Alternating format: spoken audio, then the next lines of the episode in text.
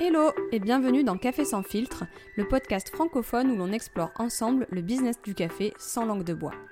Je suis Olivia Sicardi, formatrice et consultante dans ce que j'appelle l'univers coffee shop like, et seule ou accompagnée d'acteurs de l'industrie du café, je vais décortiquer, sans filtre, différents enjeux auxquels on est confronté quand on travaille dans cette filière.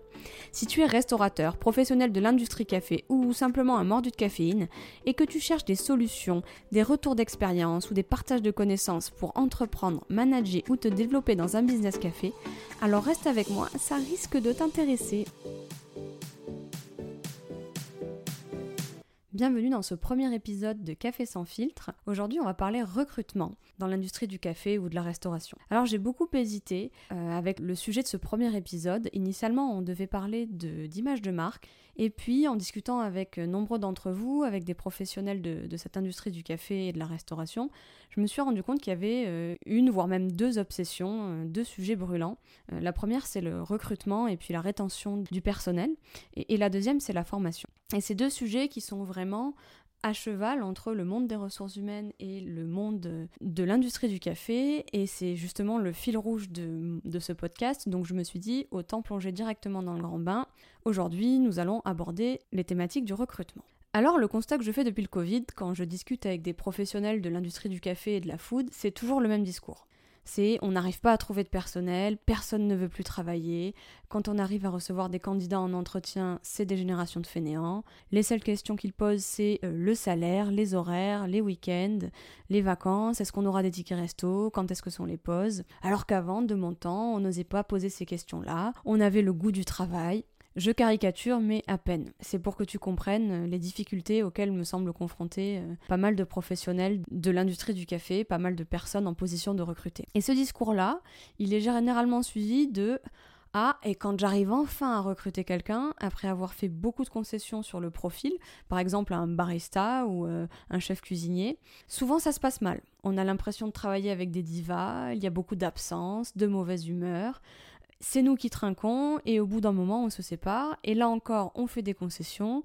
ça nous coûte et on se retrouve au point de départ en ayant dépensé beaucoup de temps et d'argent.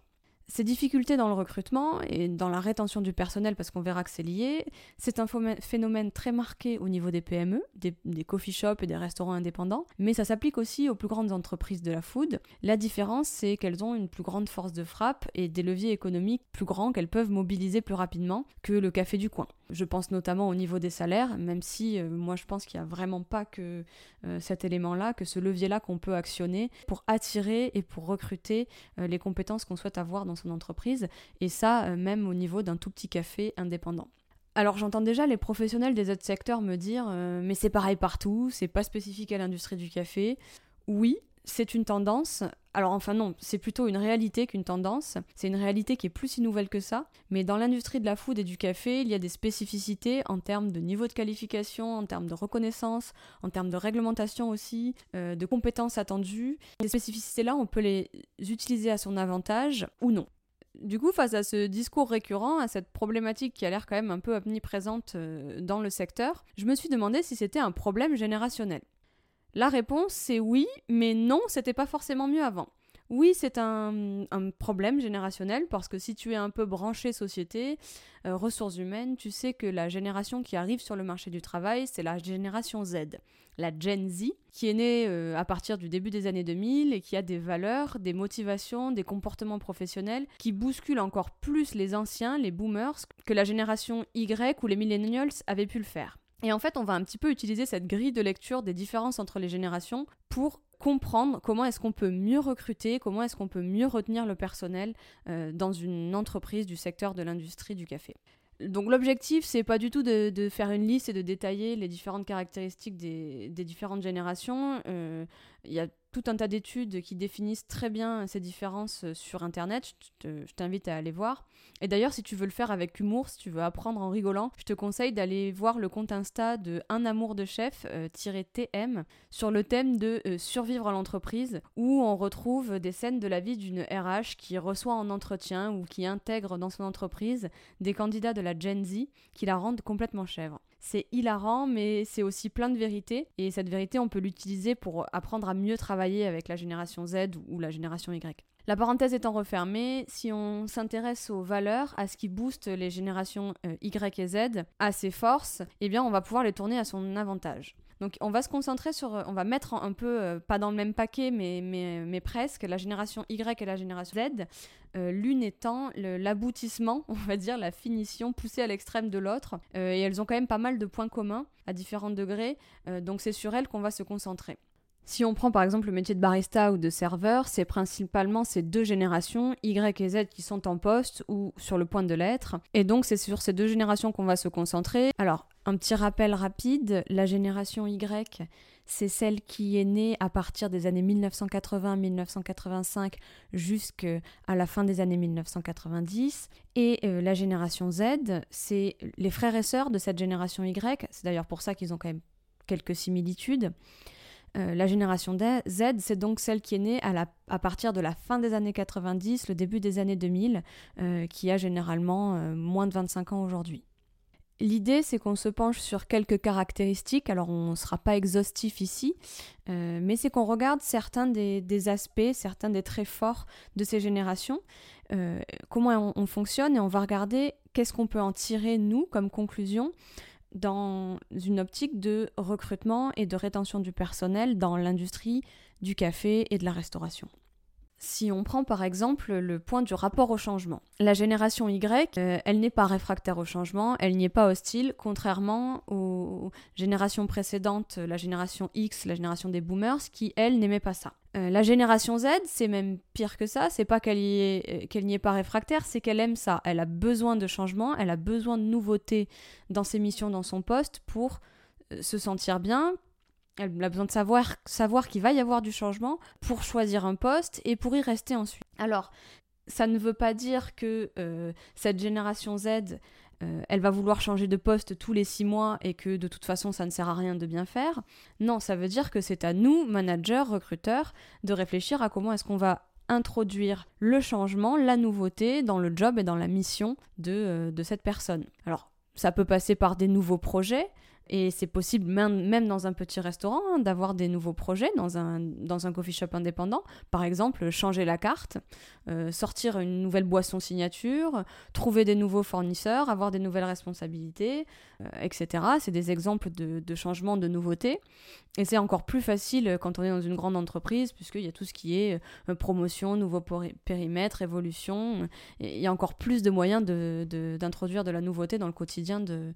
Et ça, donc ça c'est un moyen de, retenir le personnel, le salarié, mais c'est aussi un moyen de l'attirer, puisque si on est transparent au moment du recrutement, qu'on réfléchit ensemble avec la personne et qu'on a réfléchi en amont, euh, qu'on a vraiment établi une vraie stratégie de recrutement, qu'on a réfléchi à comment est-ce qu'on allait pouvoir introduire euh, de la nouveauté et faire en sorte que bah, il n'y ait pas un train-train comme ça. Ça, la génération Y, elle est vraiment, euh, elle, a envie de s'épanouir dans son travail, elle déteste le train-train. Si on en a réfléchi en amont et qu'on l'indique au moment du recrutement, eh bien c'est un élément qui, va aider à un meilleur recrutement. Ensuite, si on prend un autre, une autre des caractéristiques, euh, l'équilibre vie privée, vie pro, la génération Y, elle, y accorde et y accordait beaucoup d'attention c'est un et c'est un sujet entier dans la restauration hein, parce qu'on sait que c'est un métier exigeant où on travaille sur les horaires de repos du reste du monde et ça on va pas le changer. Dire les restaurants, tous les restaurants ne, ne vont pas se mettre à fermer les week-ends euh, ni le soir donc il faut faire avec. Mais ça veut pas dire qu'on peut pas faire un pas, euh, qu'on peut pas être clair là-dessus et qu'on peut pas agir la génération Z, elle, y, est très sensible aussi. Alors pour différentes raisons, elle, est sensible aux horaires parce qu'en fait, elle aime avoir plus de temps, pas forcément pour des loisirs, mais euh, pour euh, du temps à accorder à son bien-être et à son développement personnel. Vous voyez, c'est encore l'aboutissement de la génération Y. Mais donc tout ça, il va falloir le prendre en considération. Et si on ne peut pas changer la réalité de, bah, il y a du travail le week-end, il y a des horaires le soir, euh, en fonction de, de la structure, on va pouvoir déjà être clair euh, c'est-à-dire mettre en place des règles et les afficher dès le départ, ne pas essayer de déguiser la mariée. Et ensuite, si c'est une génération qui chérit euh, l'équilibre vie privée vie pro, et eh ben on va lui montrer que on fait des efforts et que on est quand même capable de le prendre en considération. Concrètement, ça veut dire bah si on travaille les week-ends, être capable de donner un week-end par mois ou un week-end tous les deux mois. On montre que c'est un avantage parce que clairement quand c'est un poste où il y a du travail le week-end, c'est pas le cas partout. Et on montre encore une fois qu'on comprend, qu'on prend en considération et qu'on est conscient et capable de faire des compromis. Un autre exemple là-dessus, sur l'équilibre vie privée vie pro, euh, qui est en dehors des week-ends, hein, c'est euh, dans, tous les coffee shops où j'ai travaillé. Euh, en tant que barista, on retrouvait toujours le même problème, c'est inlassablement, hein. c'est vraiment toujours le même, les, mêmes sujets de discussion. Euh, c'est les horaires de fermeture. Donc on sait que à partir du moment où on ferme, que, le client ne peut plus consommer, ne peut plus s'installer sur place, il y a, euh, en fonction de la taille de, l'entreprise, il y a euh, entre une demi-heure, une heure, voire même parfois plus, de procédés de fermeture. Hein, de, il faut nettoyer, il faut remettre en place, il faut préparer pour le lendemain. le matériel café, ça s'entretient. Donc il y a tout, il y a tout un, comme ça, un process de fermeture qu'on peut pas, qui est incompressible, arriver à un moment, même si on peut, ça peut être le sujet d'un podcast, on peut on peut essayer de l'améliorer. Mais euh, il y a un moment où c'est incompressible. Et euh, pour certains managers de, on va dire, des générations précédentes, si le, je donne un exemple euh, au hasard, si le, coffee shop ferme à 18h, et eh ben il est inenvisageable qu'on ne serve pas jusqu'à 18h tapante, voire même après. Et moi, je trouve ça complètement contre-productif et ça peut démotiver les équipes. Si on met en place une règle, une politique selon laquelle eh bien, euh, le client peut rester sur place jusqu'à 18h, mais en revanche, il ne peut commander que jusqu'à 17h45. Alors, je vois déjà tout le monde sauter au plafond, ah là là, le manque à gagner, un quart d'heure de chiffre d'affaires, c'est terrible. Moi, je ne pense pas. Je pense que servir jusqu'à 18h, ça va vous coûter plus cher. Euh, et qu'en arrêtant les commandes à 17h45, on montre du respect pour l'équilibre de vie, vie privée, vie pro du salarié. Et ça, c'est un investissement qui va nous rapporter. Euh, alors comment est-ce qu'on peut le faire? Ben, En étant ferme sur ses horaires, en affichant et en expliquant de manière très gentille au client. Il y a un discours qui peut être euh, tout fait et, entre guillemets transmis au barista. Et c'est loin de véhiculer une mauvaise image. Euh, les clients, au bout d'un moment, ils vont, ils vont, ils vont s'habituer et, pour eux, voilà, ils savent très bien qu'à 17h45, la cuisine slash le bar, la machine à café ferme. Sur ce tout petit quart d'heure, il va y avoir plein d'impacts qu'on pourra regarder à la loupe, mais nous, on va se concentrer sur celui de la, gestion de l'équilibre euh, pro-perso pour le salarié.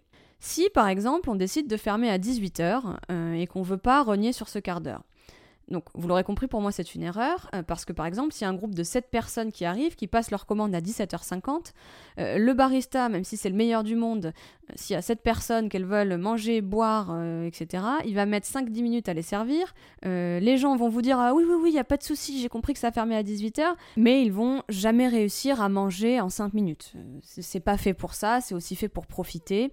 Donc, on va dire qu'entre le moment où on les sert, où ils sont partis, où on est prêt à finalement commencer notre procédure de fermeture, il est déjà 18h15 et euh, on a déjà perdu 15 euh, à 20 minutes sur notre, euh, notre étape de fermeture. Et alors si en plus de ça, un autre groupe, une autre personne arrive derrière ce groupe de cette personne et te dit Ah mais moi aussi je suis capable de manger très vite, alors là, ça y est, t'as ouvert la porte à un retard considérable sur l'horaire de fermeture. Et, donc, résultat des courses, on a fermé avec 15 à 30 minutes de retard et encore je suis gentille. Si tu es dans la situation d'un manager de coffee shop ou de restaurant, soit tu fais comme beaucoup et tu ne paies pas les heures sup, donc ton barista il est doublement frustré. Parce qu'il se dit 20 à 30 minutes tous les jours, euh, à la fin du mois, ça fait un gros manque à gagner. Et en plus, lui qui valorise son équilibre vie privée-vie pro, il avait accepté un travail où il termine à 19h parce que pour lui la règle était claire et qu'il il avait organisé son équilibre autour de ça en fonction de ça pour euh, aller à son cours de yoga le jeudi euh,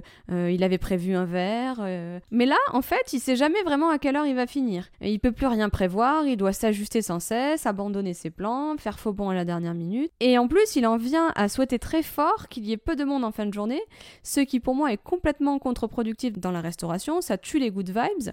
Et si tu restes avec avec moi sur ce podcast, tu vas te rendre compte que euh, les good vibes, c'est quand même assez important. Donc le problème, ce n'est pas les horaires, c'est le fait que les horaires annoncés pendant le recrutement n'ont pas été respectés. L'équilibre vie privée-vie pro, il peut s'organiser. Si dès le départ, dès le, moment du recrutement, on est clair avec le candidat, avec le futur salarié, et qu'on lui expose les règles, qu'on parle son langage, qu'on lui dit que Eh ben nous, la politique dans la maison, c'est de fermer, c'est d'arrêter de servir 15 minutes avant la fermeture euh, pour justement se permettre de respecter les horaires. Là, la personne se dit ah tiens, euh, il s'agit d'une entreprise où on va respecter mon organisation personnelle, le fait que j'ai une vie après, après 19h. Et donc ça, c'est important. Et tu peux, c'est des toutes petites choses comme ça, mais qui ont un impact, un impact considérable. Parce que rapidement, ton, ton salarié, il va chercher ailleurs, il va, il va se barrer. Et les quelques euros, et c'est jamais beaucoup, que tu auras gagné en tant que manager de restauration à euh, servir jusqu'au dernier moment, tu vas les perdre parce que recruter tous les trois mois, reformer, ça coûte bien plus cher. Et si tu n'en es pas convaincu, je t'invite à venir me voir sur Insta ou LinkedIn, je peux te fournir des chiffres détaillés. Et maintenant, même si tu fais partie de la team qui paye les heures sup à ses salariés. Alors, bon, déjà, c'est beaucoup mieux, mais à ces heures supplémentaires, tu vas les déduire du maigre chiffre d'affaires que tu auras gagné en un quart d'heure. Euh, et en plus, c'est même pas sûr que ça retienne ton salarié, ton barista ou ton serveur. Pourquoi? Bah Parce que euh, s'il a des problèmes d'argent, s'il a envie de gagner plus, ok, au départ, il va être content de faire des heures supplémentaires, mais attention à ce que, d'ailleurs, à ce que ça ne devienne pas un pattern, que ça ne se retourne pas contre toi, c'est-à-dire, je fais exprès de passer plus de temps sur la fermeture pour être payé plus attention. Mais en plus, s'il est de la génération Y ou Z, c'est pas vraiment l'argent qui l'intéresse en fin de compte. C'est son équilibre de vie euh, qui va être plus important, son équilibre vie privée, vie pro. Et donc il va pas s'y retrouver. Il finira par partir tard aussi, euh, il finira par être frustré parce qu'il peut pas prévoir, parce qu'il peut pas anticiper. Euh, et donc on revient sur le même problème et ça va te coûter cher à tous les niveaux. Et en plus, tu auras payé des heures sup. Donc, au recrutement, sois clair sur les horaires, indique bien au candidat que tu sais que chacun a une vie après et que tu valorises ça. Coffee shop ou non, cette, question des horaires, euh, c'est exactement le même principe dans un restaurant. Euh, si la cuisine ferme à 22h30, et ben la cuisine ferme à 22h30. Et on laisse l'autonomie au cuistot ou au barista dans le cas du coffee shop, de décider s'il peut ou non faire une exception à cette règle, parce que c'est le seul à savoir ce que ça lui coûte en fait. la Gen Z en plus valorise beaucoup l'autonomie et c'est un bon moyen de la mobiliser. Maintenant, si on prend la caractéristique de euh, la génération Y qui a un sens de la hiérarchie qui est relatif, euh, un rapport à l'autorité qui est différent aux générations précédentes où il y avait beaucoup de loyauté. Euh, donc déjà, commençons par arrêter de dire, euh, de faire le dinosaure qui dit ah il y a plus de respect, c'était mieux avant, mais intégrons une bonne fois pour toutes que le micromanagement, faire le chef-faillon et être dans le contrôle, ça ne marchera pas beaucoup pour manager dans la restauration. Si on prend l'exemple d'un barista, se mettre derrière lui à, épier les moins de gestes, à critiquer en direct, euh, ça aura tendance à le braquer. alors tout dépend son, son rapport au fait d'être observé, etc. Mais ça aura tendance à le braquer, ça va pas être efficace. Alors que si on va valoriser l'autonomie et qu'on va lui donner les moyens de lui-même évaluer son travail, par exemple, je vous donne un tips en s'appuyant sur la, clientèle pour évaluer la performance de ce qu'il vient de faire, eh bien tu utilises le fonctionnement de la génération, c'est son comportement, ce qui la motive, pour stimuler la performance. Et c'est déjà mieux et en plus tu vas avoir des retours clients précieux au passage. Dans la même veine, on a la, génération Z qui a une sorte de défiance euh, vis-à-vis de l'entreprise. Ça va plus loin qu'un rapport à la hiérarchie, à l'autorité qui est différent. Et euh, comment, comment est-ce qu'on utilise ça euh, en tant que manager, en tant que recruteur de cette industrie du café Comment est-ce qu'on l'utilise à notre avantage? Eh bien, on va donner un aperçu de qui vous êtes en tant que manager, de qui vous êtes en tant qu'entreprise. Vous allez montrer que vous êtes loin d'être un micro-manager, parce que vous avez tout compris. Montrer que vous avez des valeurs qui parlent à ces générations. Et alors à ceux qui disent euh, c'est pas mon boulot, euh, ça prend du temps, euh, j'en ai marre de gérer de l'humain. si c'est pas ok pour toi de gérer de l'humain, eh ben change de job, parce que tu vas être très vite frustré et tu vas beaucoup souffrir. Ou alors forme-toi au management ou, au recrutement dans ton industrie. L'industrie du café c'est très spécifique. N'hésite pas à te faire accompagner aussi. Manager, recrutrice, ça s'apprend surtout quand on a des spécificités en termes de réglementation, de conventions collectives qui sont très particulières. C'est de, l'investissement en fait. Hein. Et donc euh, toute cette partie, par exemple, euh, en réponse à la défiance qu'a la Gen Z de l'entreprise, c'est la partie où on doit séduire le candidat. Euh, pas en faisant la roue, pas en déguisant la mariée, parce que si c'est le cas, la chute sera brutale quand il va découvrir le poteau rose, quand il va découvrir la réalité, mais en ayant une vraie stratégie de recrutement et en étant transparent sur vos pratiques pratique que vous avez réfléchi en amont et dont vous êtes fier. On peut partir de cette analyse, de ce prisme d'analyse de la dégénération pour euh, établir ses pratiques et ses valeurs et sa stratégie. Il y a d'autres, on, peut passer par d'autres choses. C'est qu'un exemple, en fait, là on traite quand même le sujet en superficie. Si on considère maintenant la caractéristique euh, de la génération Z, euh, une des caractéristiques qui est d'accorder beaucoup d'importance à son développement personnel. Euh, souvent, la, Gen Z, si elle est très tatillonne sur les horaires, c'est pas forcément comme la génération Y qui lui est similaire pourtant pour avoir du, temps de loisir, du temps libre, pour avoir un équilibre vie pro, vie privée qui soit plus qui soit meilleur. Non, si elle est tatillonne sur les, les horaires, cette Gen Z, c'est souvent pour avoir le temps de se développer, du temps à consacrer à sa formation, à son développement personnel. C'est une caractéristique qu'il faut prendre en compte. Souvent, ça peut passer un des nombreux éléments, ça va être la formation. Et alors, on aura la semaine prochaine un épisode entier dédié à la formation. Mais en tout cas, euh, quand on est gérant de coffee shop, souvent, vous voulez le mouton à cinq pattes. C'est-à-dire le barista avec 5 ans d'expérience, euh, formé à toute la technicité que ça représente comme métier. Donc, si tu écoutes ce podcast, c'est que tu sais déjà que c'est pas simplement euh, enclencher un percolateur, hein, faire du café. C'est très complexe. Il y a des éléments un peu techniques, mathématiques, presque, presque physiques, hein, avec la granulométrie, le temps, etc.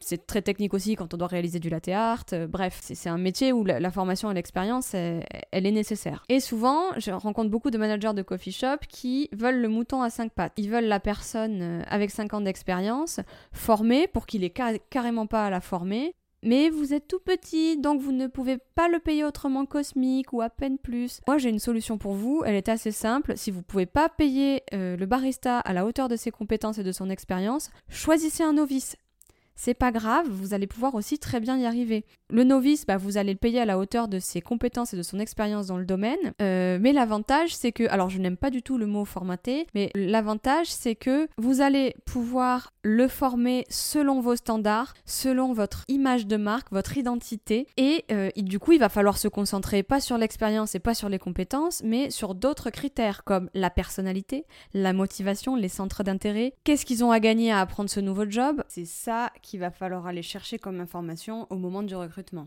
Et en allant chercher ce genre d'infos, vous allez vous rendre compte qu'il y a des personnes, pas toutes, mais qui sont novices et qui valorisent l'apprentissage avant tout.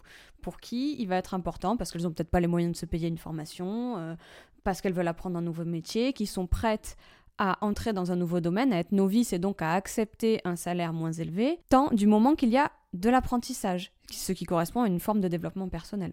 Et ça, utilisez-le à votre avantage. C'est tellement facile et en plus ça va ça va pas vous coûter. Au contraire, à terme, vous pourrez même déléguer. Il n'y a pas qu'en achetant des formations, on peut aussi apprendre en euh, découvrant une nouvelle tâche, en participant à un salon, en testant du nouveau matériel. Vous pouvez aussi partager les, les supports et les connaissances que vous avez. Et encore une fois, dites-le à votre entretien de recrutement que vous offrez tel salaire, oui, euh, c'est pas un salaire très élevé, mais que euh, la personne a tout à apprendre et que vous allez lui donner les clés pour, pour apprendre. Et surtout, essayez de jauger pendant cet entretien si elle a envie d'apprendre. Si les intérêts de l'entreprise euh, matchent les intérêts du candidat, c'est là qu'on a un bon recrutement. Investiguez la motivation, est-ce que cette personne va pouvoir apprendre vite, apprendre comme vous voulez. Est-ce que est-ce qu'elle va matcher à l'entreprise en fait? Est-ce que vous vous allez matcher à elle? Est-ce que vos valeurs se rejoignent à un moment? Est-ce que votre mode de fonctionnement se rejoigne à un moment? Et je peux vous assurer que quelqu'un qui est parfaitement en accord avec la culture, les valeurs de, du restaurant ou de l'entreprise, hein, ça marche pour toutes les entreprises, qui est parfaitement en accord avec euh, à l'endroit où il se trouve, qui est motivé, qui est là pour les bonnes raisons, euh, il, va, il va être rapidement très performant, il va apprendre très vite. Je ne suis pas en train de dire que tout le monde fonctionne de la même manière, que tous les individus de ces générations fonctionnent de la même manière. Non, il y a des spécificités, on le verra après, et ça, ça va être à vous d'aller en chercher les caractéristiques. Euh, mais c'est simplement un prisme de lecture pour essayer, un point d'entrée pour essayer de comprendre comment fonctionne le candidat qui est en face de vous. Je compare souvent l'entreprise au couple, euh, parce que dans un couple, chacun des, deux membres doit essayer de séduire l'autre. Et bien c'est un peu pareil dans l'entreprise, et surtout au moment du recrutement. Le candidat doit séduire l'entreprise, mais il y a aussi l'entreprise et le manager qui doivent essayer de séduire le candidat. Et ça, on l'oublie souvent. Et donc, l'analyse des générations, c'est un moyen parmi euh, des tonnes et des tonnes d'essayer de comprendre la personne qu'on a en face de soi c'est au niveau global. Après, il va falloir le faire au niveau individuel en posant les bonnes questions. Parce que si on doit résumer, oui, c'est une question de génération.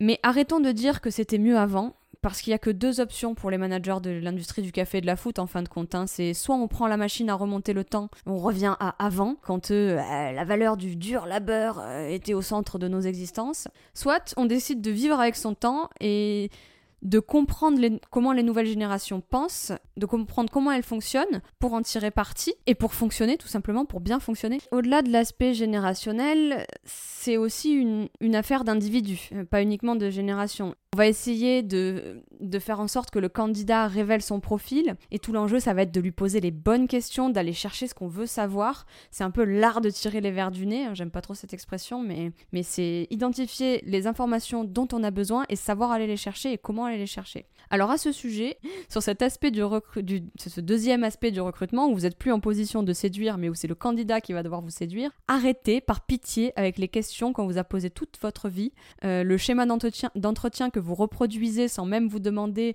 numéro 1, quelles sont les infos que ça va vous apporter, et numéro 2, euh, si ça va vous permettre d'avoir des infos fiables, des infos vraies.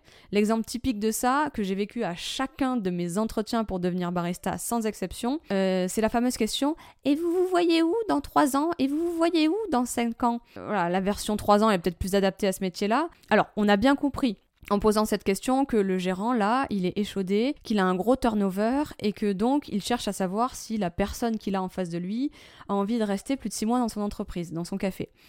Euh, mais c'est pas avec cette question qu'il aura la réponse. Bien sûr que le candidat, il va pas lui dire euh, Eh ben, dans trois ans, moi, je me vois en tour du monde sur le lac Titicaca. Non, il va lui dire qu'il se voit chez lui, avec plus de responsabilités, euh, ou un truc du genre. Euh, il va lui dire qu'il le voit aider à développer son entreprise. C'est un exemple parmi tant d'autres, mais il, il va pas être forcément transparent.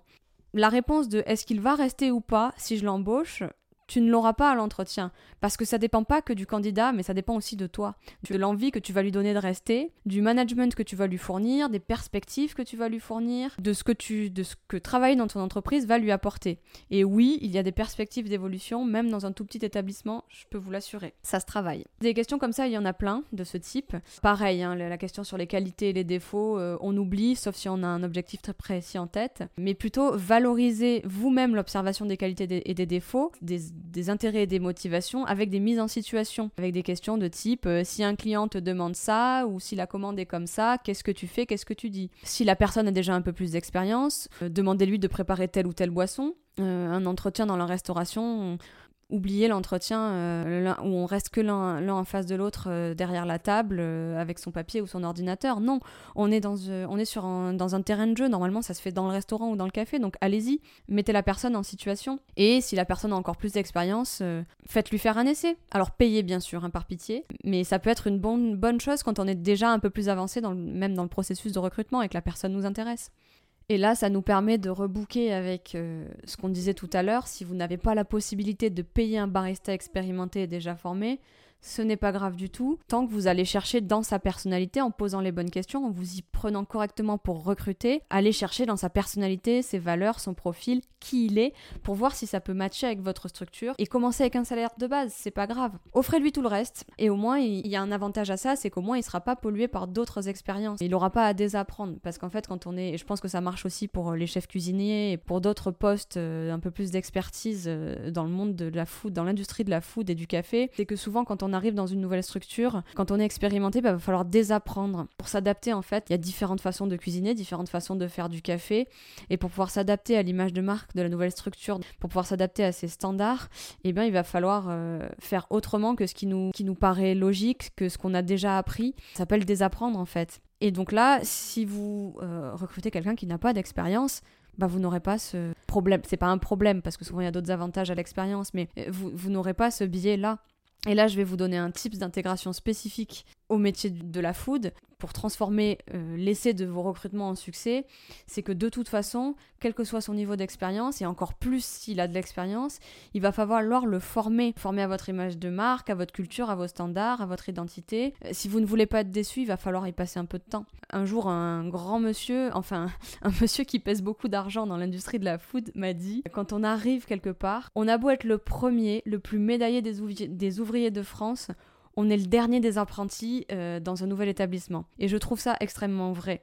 L'idée, c'est que même si vous accueillez le champion du monde de barista, euh, si on reprend l'exemple du barista, dans votre structure, et je vous le souhaite, euh, expliquez-lui comment vous avez construit vos recettes, quel est l'esprit de la maison, pour qu'il utilise son expertise, non pas pour reproduire, parce qu'il s'ennuierait vite, mais pour aller dans le sens de votre identité de marque et la sublimer.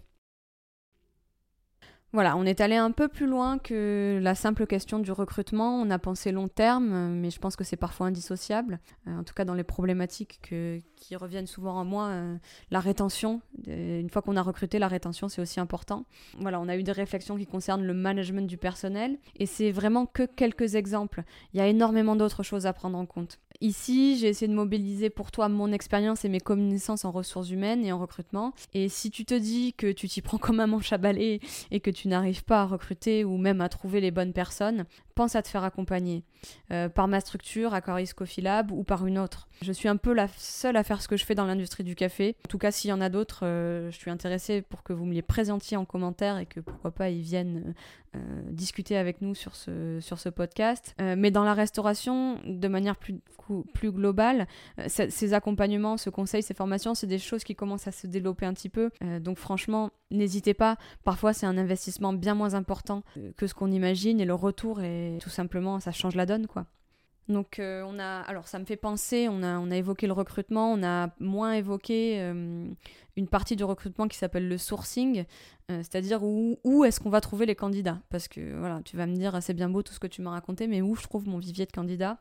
D'abord, quand tu démarres, il y a des lieux et des personnes à aller chercher, des centres de formation, des, établissements qui peuvent te donner accès à un vivier. Et ça, je ne vais pas pouvoir t'en parler là parce qu'il y a autant de, de, viviers que de besoins. En fonction de ta structure, tu vas avoir besoin euh, d'un profil différent, d'un expérimenté, pas d'un expérimenté, de, restauration ou de pâtisserie classique, traditionnelle moins traditionnelle et, ça euh, du coup je peux pas faire face à toutes les situations euh, là comme ça dans un épisode et il y a un autre phénomène dans le sourcing c'est qu'au bout d'un moment il va se faire tout seul.